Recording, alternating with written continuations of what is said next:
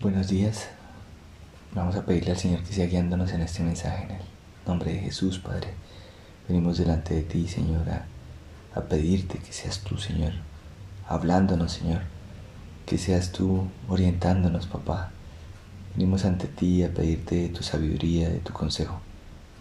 Que seas tú en este día bendiciendo las palabras que me das, que seas tú guiándome para dar este mensaje conforme a tu voluntad, Padre, que sea palabra tuya la que llegue a todos nosotros y que seas tú haciendo florecer esta palabra, Señor Dios, que, que nos traes en nuestro corazón, que, que el enemigo no nos la robe, sino que entre y produzca fruto al ciento por uno, Padre, en el nombre poderoso de Jesús, que produzca fruto no solo en nosotros, sino en nuestros hijos y en los hijos de nuestros hijos, Señor, y lo que tú nos enseñas hoy sea, Señor Dios, ya rasgo de nuestro carácter conforme a tu voluntad, Padre. Te lo pido en el nombre poderoso de Jesús.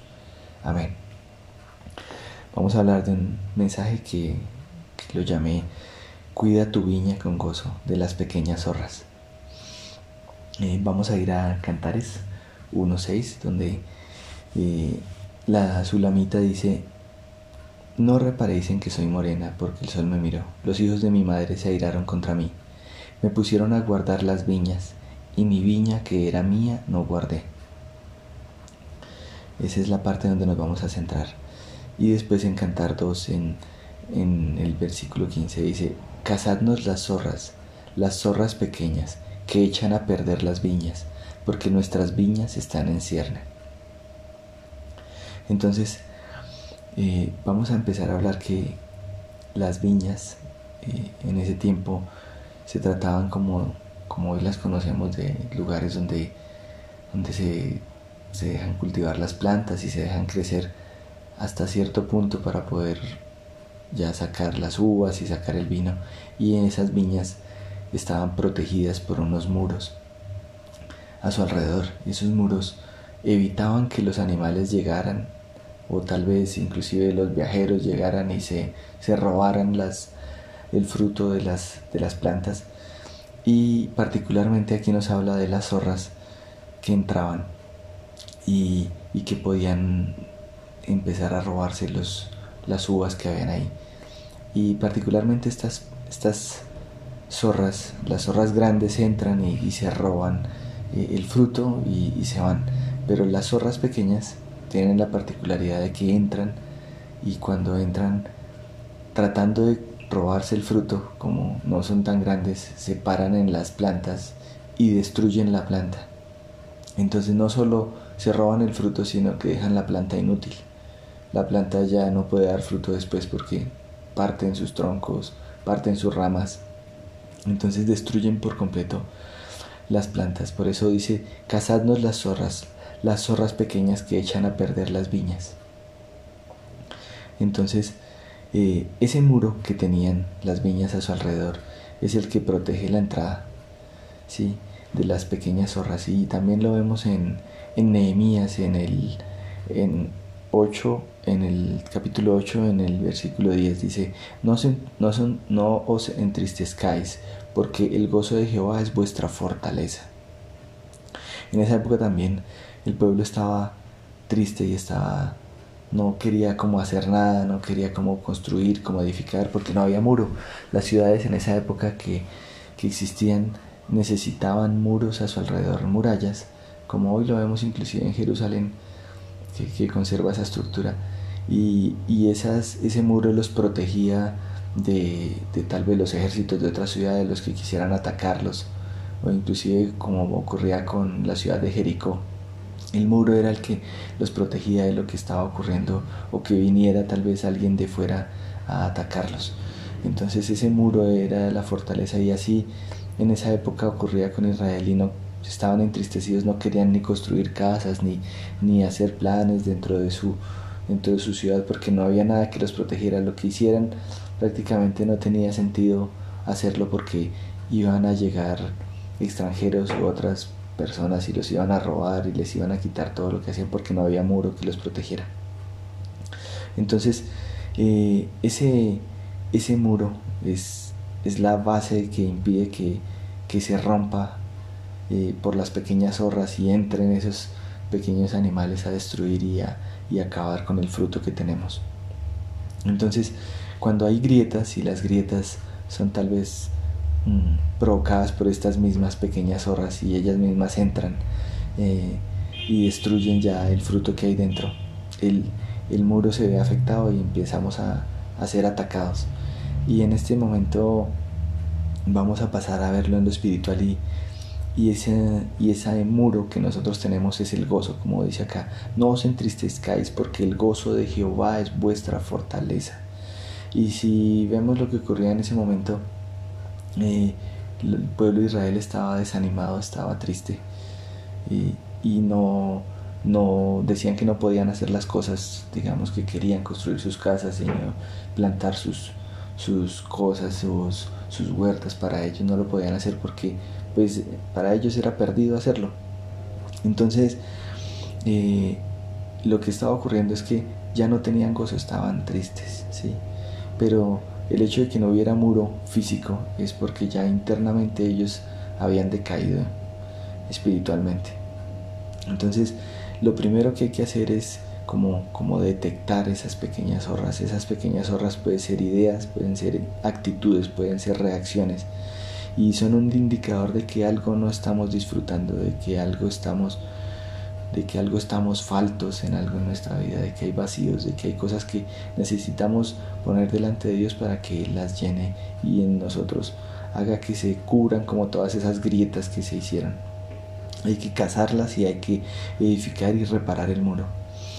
Y, ese muro es para proteger la viña, entonces recordemos que, que la sulamita decía que me pusieron a guardar las viñas y mi viña que era mía no guardé. Entonces, este mensaje particularmente es para todos, pero este día que es el Día de la Mujer, es, un mensaje que va para, todas las mujeres de la iglesia y, y, las, que, las que escuchen este, este audio y es para que podamos concentrarnos en esa viña que es el hogar. Y esa viña es el hogar de cada uno de nosotros. Algunas de ustedes son madres, otras son abuelas, otras son tías, otras son hijas. Y, y todas pertenecemos a un hogar y esa es la viña, esa es nuestra viña. Por eso aquí dice, y mi viña que era mía no guardé. Entonces ella misma reconoce en ese momento que, que se, tal vez se ocupó de otras cosas y no de su propia viña. Y aquí hay un consejo. Dios desea que, que su reino se extienda, eso lo sabemos todos. Y esto se puede hacer de dos maneras, en extensión y en profundidad. En extensión es cuando nosotros le compartimos el Evangelio y, y, la palabra de Dios a amigos, a compañeros, a vecinos, a otras personas. Y a veces es más sencillo hacerlo con un extraño inclusive que con nuestra propia familia pero en profundidad es, cuando lo hacemos con nuestra propia familia. Y de hecho cuando Dios nos llama a pedirnos cuenta, nos pedirá cuenta primeramente de nuestro núcleo familiar, más que de otros, porque son los que teníamos cerca. Y allí es donde extendemos el reino en profundidad, en profundidad en nuestro linaje, en profundidad en, en la siguiente generación, en nuestros hijos, en nuestros nietos, en nuestros bisnietos. ¿sí? y porque el Señor dice, hablarás estas palabras a tus hijos y los hijos de tus hijos. ¿Sí? Entonces, aquí nos está diciendo que, y nos lo recuerda ya en Éxodo, que debemos hablar lo que Él nos ha dicho y lo que nos ha enseñado a nuestro linaje. Entonces, aquí nos está diciendo que debemos cuidar nuestra propia viña, que es nuestro núcleo familiar. Entonces ya sabemos que debemos de cuidarla haciendo un muro alrededor y ese muro también va a ser atacado por unas pequeñas zorras. Eso lo sabemos porque hay un enemigo que, quiere destruirnos y es el enemigo de Dios. Pero entonces vamos a ver algunas de esas pequeñas zorras para que podamos saber cuáles son, detectarlas y cazarlas y también ver cómo podemos reparar ese muro cuando, cuando se ha visto vulnerado. Entonces vamos a ver algunas, hay muchas de estas pequeñas zorras, pero eh, estas son como las que de pronto pueden reunir varias de las cosas y de las conductas y actitudes que, que puedan afectarnos en, en, nuestro hogar. Una, eh, la primera con la que vamos a arrancar es la falta de perdón y el pasado. ¿sí? Eh, Dios dice, y cuando estés orando, perdonad, y si tenéis algo contra alguno, para que también vuestro Padre, que está en los cielos os perdone a vosotros vuestras ofensas. Porque si vosotros no perdonáis, tampoco vuestro Padre que está en los cielos os perdonará vuestras ofensas. En Mateo 18 dice, entonces se le acercó Pedro y le dijo, Señor, ¿cuántas veces perdonaré a mi hermano que peque contra mí? ¿Hasta siete?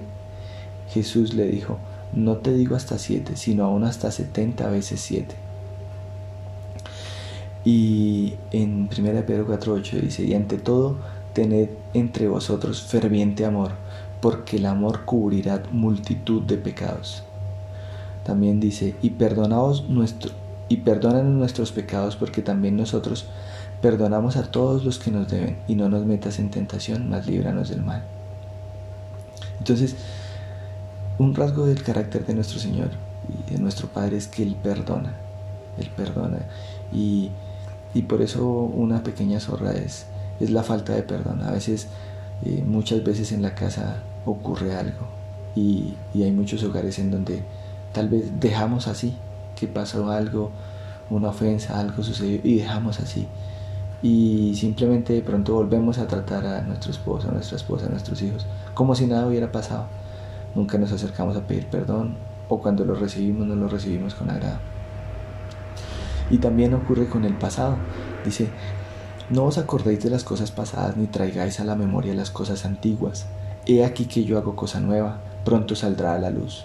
No la conoceréis. Otra vez abriré camino en el desierto y ríos en la soledad. Porque he aquí que yo crearé nuevos cielos y nueva tierra, y de lo primero no habrá memoria, más ni más vendrá el pensamiento de modo que si alguno está en Cristo, nueva criatura es, las cosas viejas pasaron y aquí todas son hechas nuevas. Entonces, la invitación es que pensemos cuántas veces de pronto hemos lastimado a nuestro esposo, nuestra esposa, nuestros padres, nuestros hermanos, y no les pedimos perdón.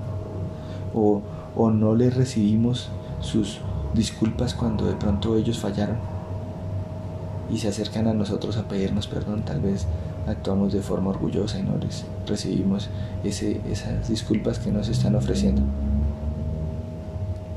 O muchas veces, y de pronto me excusan las mujeres que, que están oyendo este mensaje, el hombre fácilmente olvida una cosa, nosotros somos muy olvidadizos, pero las mujeres tienen muy buena memoria de todas las cosas que ocurren y, y, y, de pronto con frecuencia nos recuerdan muchos errores que hemos cometido. Y, y también aquí el Señor nos dice que debemos olvidar eso, no traer las cosas pasadas de nuevo ahora. Seguramente tenemos que aprender de las cosas que hacemos mal, pero también Él nos dice que hará cosas nuevas. Y somos hechos nuevos, entonces también inclusive uno como papá le recuerda a sus hijos a veces cuando ha hecho algo malo.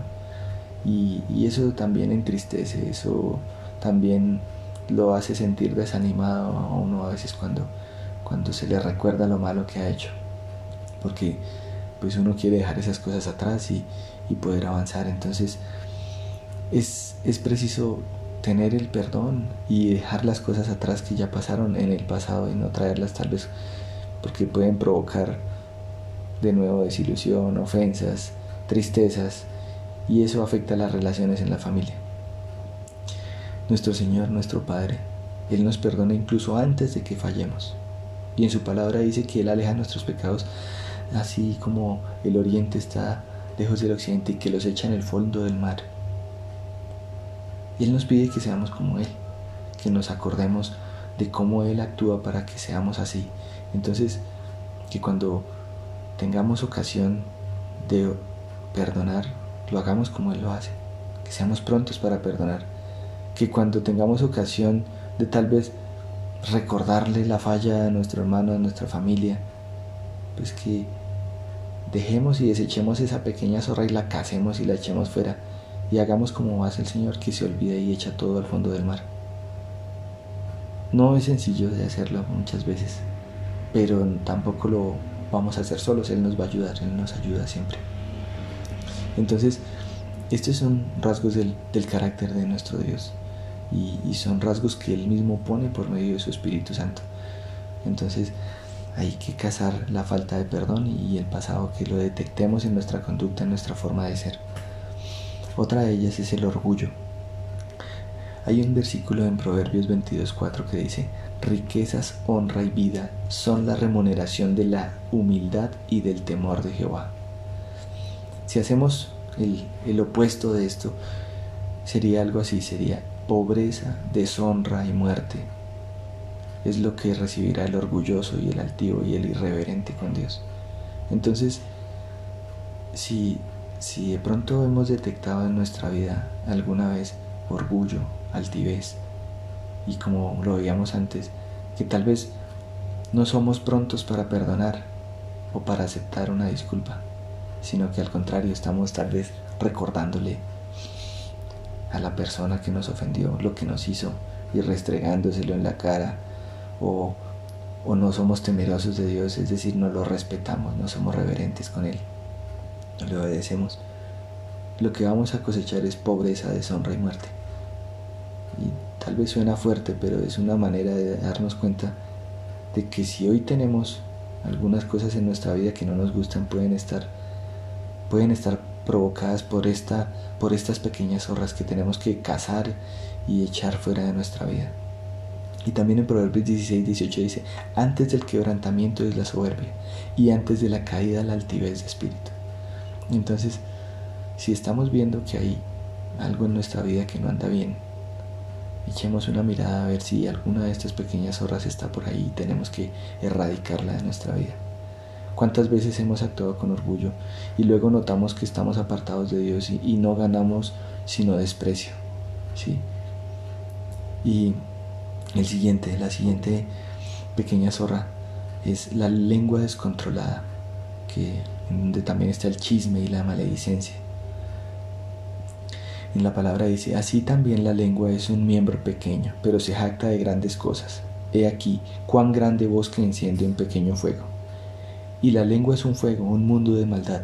La lengua está puesta entre nuestros miembros y contamina todo el cuerpo, e inflama la rueda de la creación, y ella misma es inflamada por el infierno. Porque toda naturaleza de bestias y de aves y de serpientes y de seres del mar se doma y ha sido domada por la naturaleza humana. Pero ningún hombre puede domar la lengua, que es un mal que no puede ser refrenado, llena de veneno mortal. Con ella bendecimos al Dios y Padre y con ella maldecimos a los hombres que están hechos a la semejanza de Dios. De una misma boca proceden bendición y maldición. Hermanos míos, esto no debe ser así. ¿Acaso alguna fuente hecha por una misma abertura agua dulce y agua amarga? Hermanos míos, ¿puede acaso la higuera producir aceitunas o la vid higos? Así también ninguna fuente puede dar agua salada y dulce. En otra parte de la palabra en Mateo 15 dice, no lo que entra en la boca con, no, no lo que entra en la boca contamina al hombre, más lo que sale de la boca, esto contamina al hombre. ¿No entendéis, todo, ¿No entendéis que todo lo que entra en la boca va al vientre y es echado en la letrina? Pero, pero lo que sale de la boca, del corazón sale, y esto contamina al hombre porque del corazón salen los malos pensamientos, los homicidios, los adulterios, las fornicaciones, los hurtos, los falsos testimonios, las blasfemias. Estas cosas son las que contaminan al hombre, pero el comer con las manos sin lavar no contamina al hombre. Y también allí dice, el hombre bueno del buen corazón, del buen tesoro de su corazón saca lo bueno, y el hombre malo del mal tesoro de su corazón saca lo malo porque de la abundancia del corazón habla la boca. De la abundancia del corazón, de lo que tenemos guardado en nuestro corazón es lo que habla la boca. Y en Proverbios 10 dice, los labios del justo saben hablar lo que agrada, mas la boca de los impíos habla perversidades. Del fruto de la boca del hombre se llenará su vientre, se saciará del producto de sus labios. La muerte y la vida están en poder de la lengua y el que la ama comerá de sus frutos. No os engañéis, Dios no puede ser burlado, pues todo lo que el hombre sembrare eso también segará. Porque el que siembra para su carne de la carne segará corrupción, mas el que siembra para el espíritu del espíritu segará vida eterna. ¿Cuántas veces no pensamos lo que vamos a decir? Y fácilmente se nos sale una palabra, una actitud y herimos a alguna persona o somos indiscretos con algo que nos han confiado, un secreto o una angustia tal vez de alguien. Y entonces decimos, solo se lo cuento para que oremos. y nos convertimos en chismosos. ¿Cuántas veces lastimamos y avergonzamos a nuestra familia con lo que hablamos, con lo que decimos, con nuestra conducta? O por una palabra generamos discusiones y a veces inclusive en medio de una discusión o tal vez por malos hábitos o muchas cosas que inclusive escuchamos en casa o, o por lo mismo que nos exponemos en la televisión, en todos los medios, resultamos maldiciendo sin darnos cuenta, para luego cosechar lo que hablamos. Dios desea que usemos nuestra lengua para bendición en nuestro hogar y que incluso profeticemos y profesemos bien sobre nuestro linaje, bien y bendición. Por eso dice que del fruto de la boca del hombre se llenará su vientre, se saciará el producto de sus labios. La muerte y la vida están en el poder de la lengua. Debemos hablar bendición. Bendición para nuestros hijos. Miren, muchas veces, y yo lo recuerdo tal vez en mi familia, uno sin darse cuenta, en una ira, en una discusión, uno recibió malas palabras de los papás, malas actitudes de ellos. Muchas veces, no sé hasta de pronto cuántas veces de mala gana, ofendidos, preparan hasta una comida y la comida hasta hace daño a la familia. Porque estamos en una, en una condición que no está bien. Dios nos pide que, que tengamos bendición en nuestra lengua.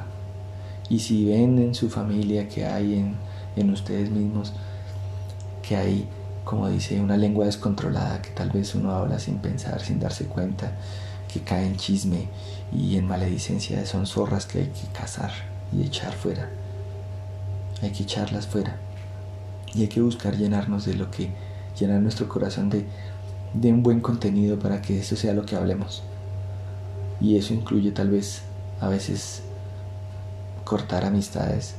Y no es que, digamos, nos apartemos por completo de otra persona y no le bendigamos, podemos bendecirle en oración o inclusive hablar con él y, decirle que no nos gusta su conducta si es una persona que amamos y, y queremos que venga Cristo, pero no nos, no nos ha tomado en cuenta para venir. Pero si es una amistad que no, que no edifica, es mejor apartarse. Si es un vecino que no edifica, es mejor no, no tener una relación tan cercana con esa persona porque estamos destruyendo nuestra viña. Y acuérdense que primero lo que Dios nos pide es cuidar nuestra propia viña antes que la de otros. ¿Cómo podremos darle testimonio a otra familia, a otra persona, si si dentro de nuestra casa no somos testimonio con nosotros? ¿Cómo podría yo estar tal vez parado con mi esposa hablando a otra persona y dándole un consejo si ella tal vez no ni siquiera me creería porque no lo practico en mi casa? Entonces es necesario que, que casemos todas estas horas. Otra es las contiendas y los pleitos. Dice la palabra, nada hagáis por contienda o vanagloria antes bien con humildad estimando cada uno a los demás como superiores a él mismo, no mirando cada uno por lo suyo propio, sino cada cual también por lo de los otros. También dice, pero desecha las cuestiones necias e insensatas, sabiendo que engendran contiendas, porque el siervo del Señor no debe ser contencioso, sino amable para con todos, apto para enseñar, sufrido, que con mansedumbre corrija a los que se oponen, por si quizá Dios les conceda que se arrepientan para conocer la verdad y escapen del lazo del diablo en que están cautivos a voluntad de Él. Dios nos aconseja en este aspecto y, nos da dos consejos en Salmo 133 y en Mateo dice, mirad cuán bueno y delicioso es habitar los hermanos juntos en armonía, juntos en armonía es como el buen óleo sobre la cabeza, el cual desciende sobre la barba, la barba de Aarón, y baja hasta el borde de sus vestiduras, como el rocío de Hermón, porque desciende sobre los montes de Sión, porque allí envía Jehová bendición y vida eterna. Bendición para que nada falte en esta tierra y, y vida eterna para la vida venidera. Y dice, bienaventurados los pacificadores, porque ellos serán llamados hijos de Dios. Y fíjense que una de las primeras características que Dios quiere de nosotros es que seamos hijos. Y particularmente en este versículo nos pide que seamos pacificadores, que busquemos la paz. Quiere decir que el que busca la paz en lugar de la contienda y los pleitos es llamado hijo. Entonces, si alguna vez nos vemos envueltos en pleitos, en contiendas, en peleas, entonces ya no somos hijos. Si no somos hijos no pertenecemos al reino de Dios, no estamos con Él. Entonces yo sé que algunas veces hay cosas que nos puedan ofender, molestar, Pero también tenemos al Espíritu Santo que nos ayuda en nuestras debilidades y nos ayuda para que podamos estar conforme a su voluntad, a la voluntad de Dios. Y así podamos ser pacificadores. Busquemos la paz en nuestro hogar. Busquemos la paz con nuestro esposo, con nuestra esposa, con los hijos, con los padres. Hay alguien que tal vez no nos podemos reunir con esa persona porque es que fulano y mi prima no se hablan y ellos no se hablan. Entonces busquemos la paz. Busquemos la paz y como nos aconseja aquí al principio, no busquen solo el bien suyo, busquen también el bien de los demás. Entonces, a veces es necesario, como dice, el que se humilla será enaltecido. Y dice, si alguien tiene algo contra ti, ve y pídele perdón. No es si tú tienes algo contra alguien, si algo tiene esa otra persona contra ti. Tal vez uno dice, yo no hice nada, pero es que yo no hice nada, el que debía pedir disculpas es él. Pues acerquémonos allá y como él dice, pidamos perdón si en algo hemos ofendido y, restauremos la relación porque así seremos llamados hijos de Dios. Las contiendas y los pleitos impiden que tengamos buenas relaciones en la familia y, y aunque muchas veces no estemos de acuerdo en algunas cosas que no son esenciales, no debemos permitir que eso nos lleve a peleas. Por ejemplo, a veces está ahí familias que discuten porque no están de acuerdo a dónde van a ir, qué van a comer, a qué sitio tal vez van a ir a tomarse unos días de vacaciones o de descanso o algunas decisiones hasta qué vamos a comprar para el mercado o, por qué calle cogemos o por dónde vamos, son cosas que no son esenciales. Hay cosas esenciales y es la obediencia a Dios. Hay cosas esenciales y es que seamos uno en el hogar, el esposo y la esposa, para poder disciplinar a nuestros hijos como debe ser. Hay cosas esenciales que debemos tener en cuenta, pero hay cosas no esenciales. Hay también gustos de nuestros hijos que no están mal y los pueden tener y no porque no nos guste a nosotros, tampoco vamos a empezar a tener discusiones. Hay cosas esenciales, sí, que si ya trasgrede lo que Dios eh, considera bueno, pues ahí tendremos que entrar a corregir. Pero si es algo que es bueno, pero a nosotros no nos gusta, no podemos obligarlos también a que lo hagan de esa manera. ¿sí? Es necesario ceder y muchas veces ceder es difícil. Tenemos que pedirle a Dios que nos ayude a ser humildes y ceder para hacer lo que a Él le agrada. Dios le agrada lo bueno en la familia y que, y que haya unidad y armonía. Es lo que nos dice acá. También hay otras zorras que son la mentira y los engaños. Y aquí hay una palabra que dice, vosotros sois de vuestro padre el diablo, y los deseos de vuestro padre queréis hacer. Él ha sido homicida desde el principio y no ha permanecido en la verdad, porque no hay verdad en él.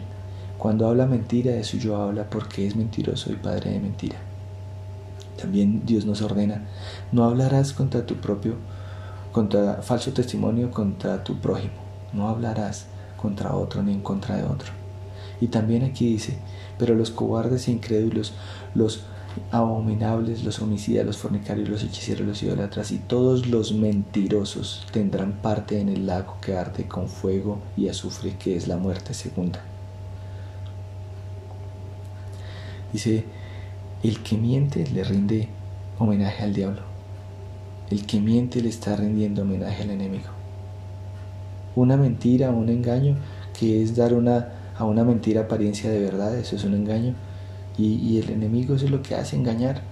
Y si nosotros nos damos lugar a las mentiras, estamos rindiéndole homenaje al enemigo en lugar de a Dios. Y dicen, Dios nos ordena que Él sea nuestro único Dios y el único al que honremos. Y aquí mismo dice, vosotros sois de vuestro padre el diablo. Entonces, ¿de quién quieren ser hijos los que mienten? Del enemigo. Entonces hay que apartarnos de toda mentira. Además, una mentira nos puede sacar, salir del paso por un momento para quedar bien, ¿sí? Pero al final toda la verdad se va a saber, Dios todo lo saca a la luz y habrá consecuencias en lo natural y aún peor en lo espiritual porque ya vimos que todos se van al infierno los que son mentirosos. Además hay algo aquí particular y, y es que Dios nunca distingue una mentira, tal vez diciendo es que esta es una mentira pequeña y esta es una mentira grande.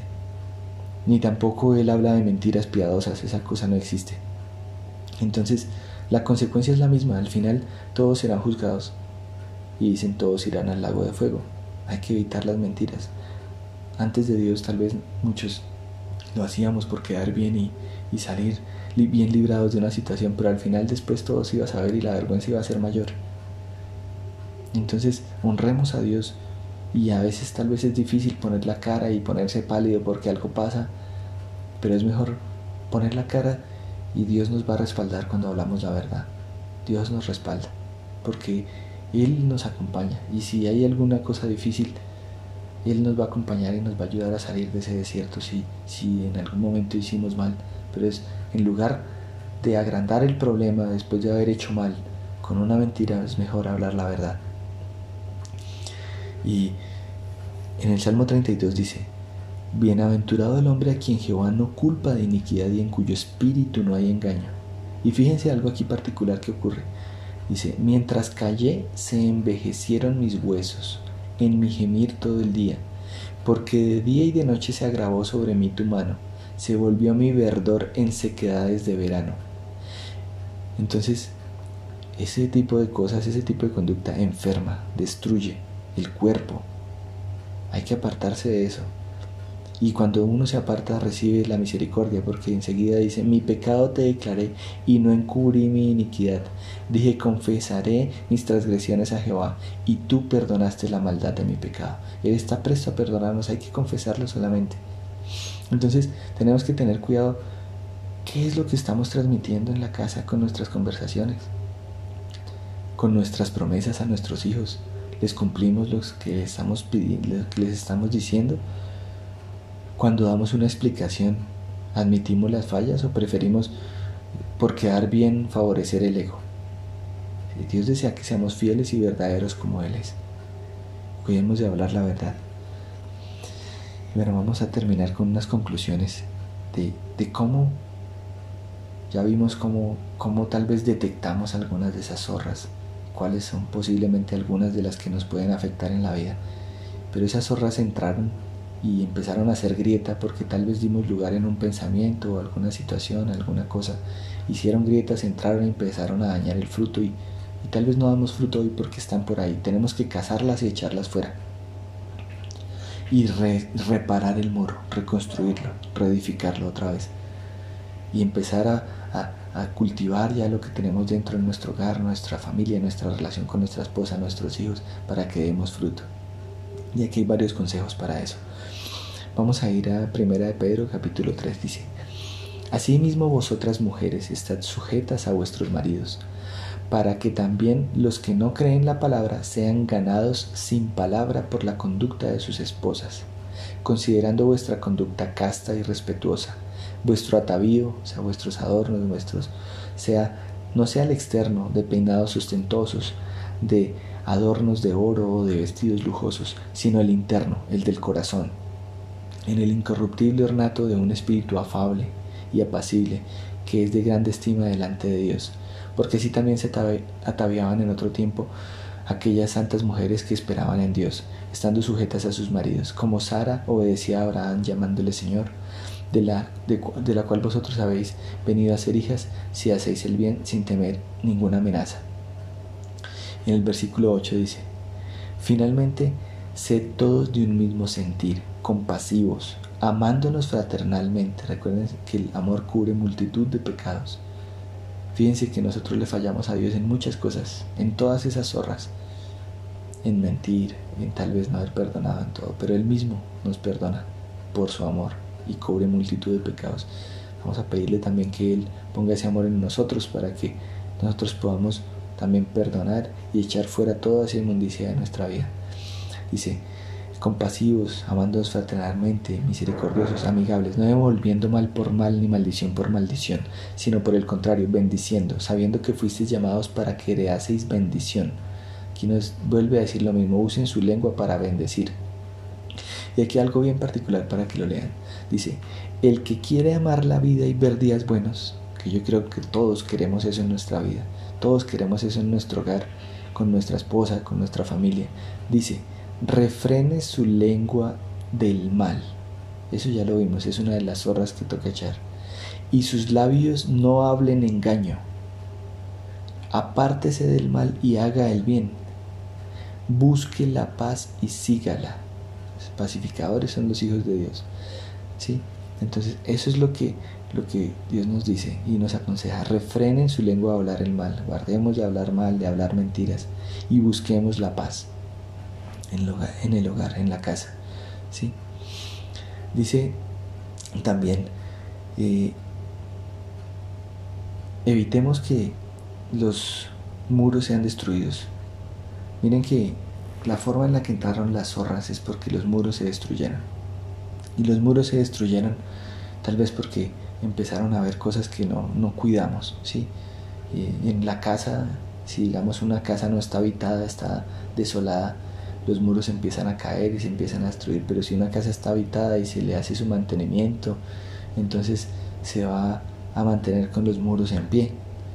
Entonces esos son como los muros externos, pero vamos a ver en, en lo espiritual qué es lo que ocurre, porque volviendo al ejemplo inicial, cuando hablaban de Jericó, cuando el Señor permitió que Jericó fuera conquistado, la estrategia era que alrededor del, de la ciudad empezaran a, rodearla y andar con el ejército y los de dentro del muro cuando enviaron a los espías y los espías estuvieron dentro decían es que nosotros estamos angustiados tristes porque sabemos que, que, ustedes ya van a tomar la ciudad estamos ya desolados no tenemos esperanza porque ya sabemos que ustedes van a entrar porque lo han hecho con otros pueblos entonces era un muro que todos consideraban el muro más fuerte pero ese era el muro físico pero el muro de emocional, espiritual que tenían ellos dentro ya estaba derribado, destruido.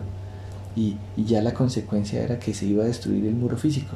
Entonces, cuando, cuando se pierde el gozo, cuando se pierde como esa seguridad, esa esperanza, esa tranquilidad en Dios, ese gozo en Él, porque el gozo es un aspecto de su reino. Recuerden que el, eh, el reino de Dios es justicia, paz y gozo. ¿sí? Entonces, ese, cuando se pierde ese gozo ya estamos fuera del reino. Si estamos fuera del reino estamos en derrota, caemos en derrota. Entonces, por eso aquí dice, con gozo dando gracias al Padre que nos hizo aptos para participar de la herencia de los santos en luz, el cual nos ha librado de la potestad de las tinieblas y trasladado al reino de su amado Hijo, en quien tenemos redención por su sangre, el perdón de pecados. Entonces, lo que veníamos hablando, desterremos el pecado de casa, echemos fuera todas esas zorras y que llegue el reino de Dios a nuestra casa y reine, que haya luz, que la luz de Dios sea la que esté dentro de nuestra casa. Eh, también tenemos que, disfrutar.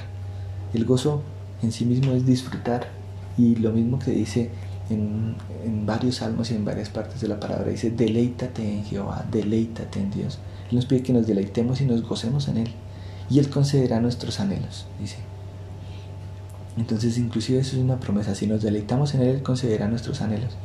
Habrá una vida con mayor gozo y, disfrute que tenga todas las cosas que de pronto uno pueda desear tal vez. Pero cómo se llega a eso es deleitándose en Él. Y deleitándose en Él también vamos a empezar a entender que hay cosas que yo pueda desear y que no me traen bien. Pero si me deleito en Él estaré gozoso y Él me dará lo que lo que me hace bien siempre. Entonces, hay varios aspectos aquí para tener en cuenta de cómo cuidamos esa muralla del gozo. ¿sí? Vamos a Eclesiastes 9, 3.9 eh, dice, goza de la vida con la mujer que amas, todos los días de la vida de tu vanidad que te son dados debajo del sol, todos los días de tu vanidad, porque esta es tu parte en la vida, y en tu trabajo con, el, con que te afanas debajo del sol, todo lo que te viniera a la mano para hacer, hazlo según tus fuerzas, porque en el Seol a donde vas no hay obra, ni trabajo, ni ciencia, ni sabiduría.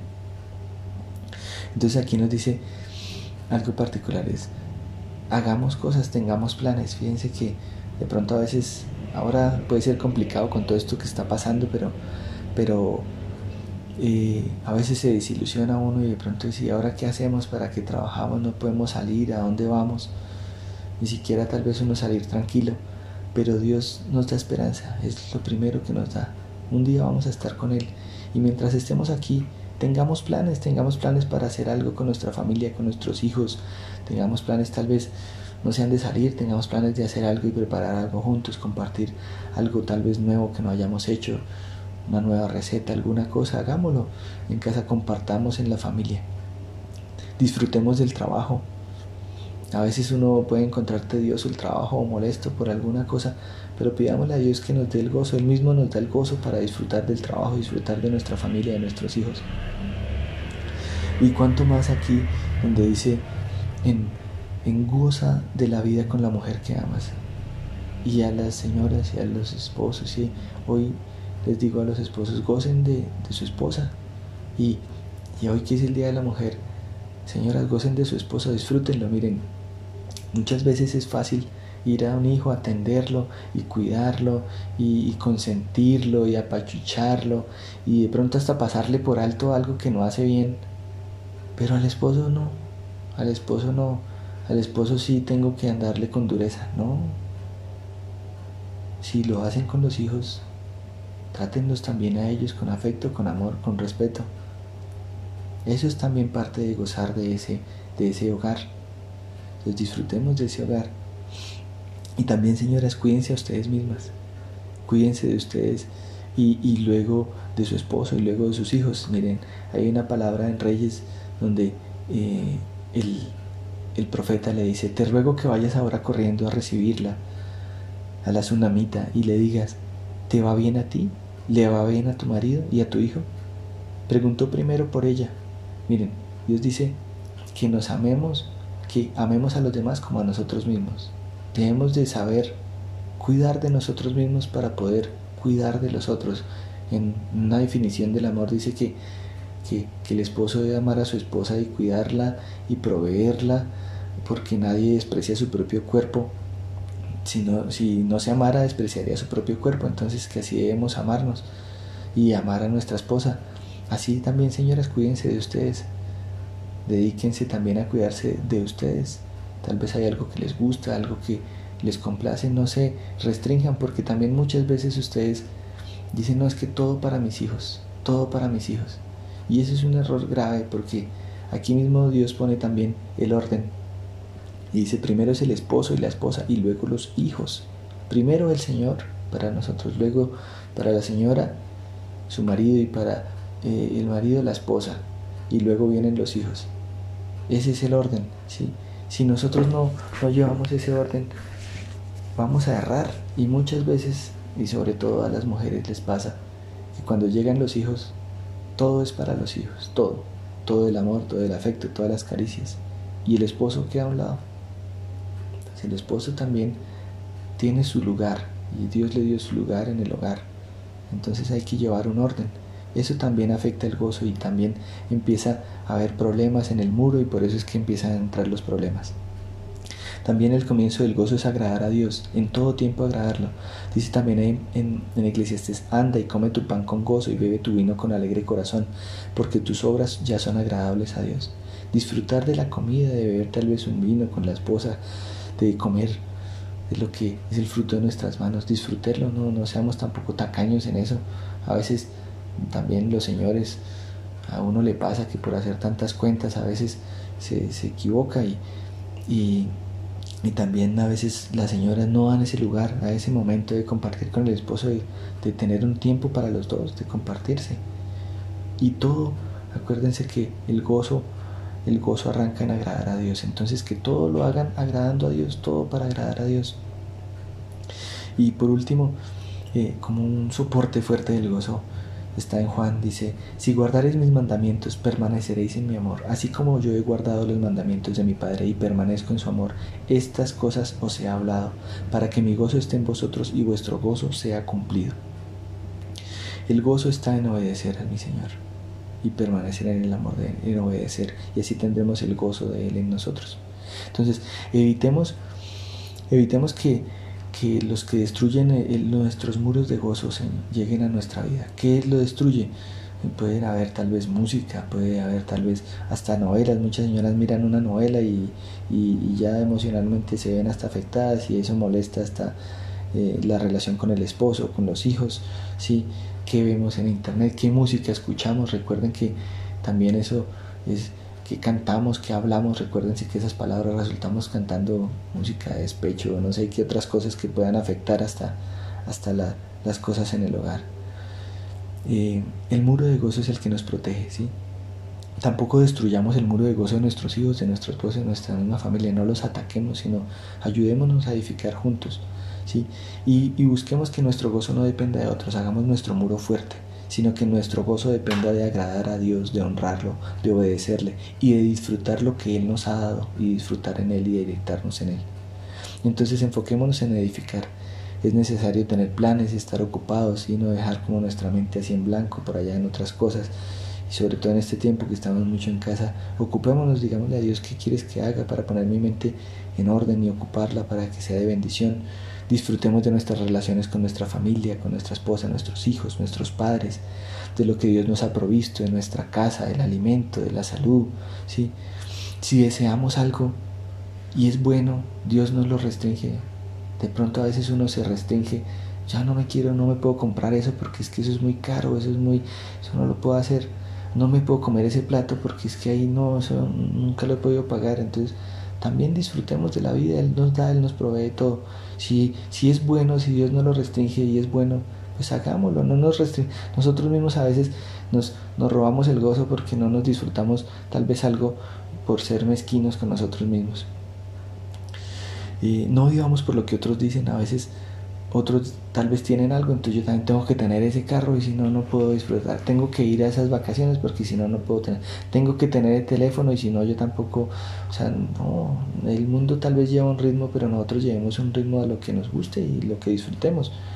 No porque otro escuche esa música, yo tengo que escuchar la misma y me tiene que gustar la misma. Y eso también tenemos que enseñárselo a nuestros hijos porque ellos van a ir creciendo y van a ir también definiéndose y tienen que tener un carácter y no tienen que estar de un lado para otro por lo que otro les ofrezca y el mundo les dé, sino que por lo que Dios dice, eso es por lo que tenemos que vivir.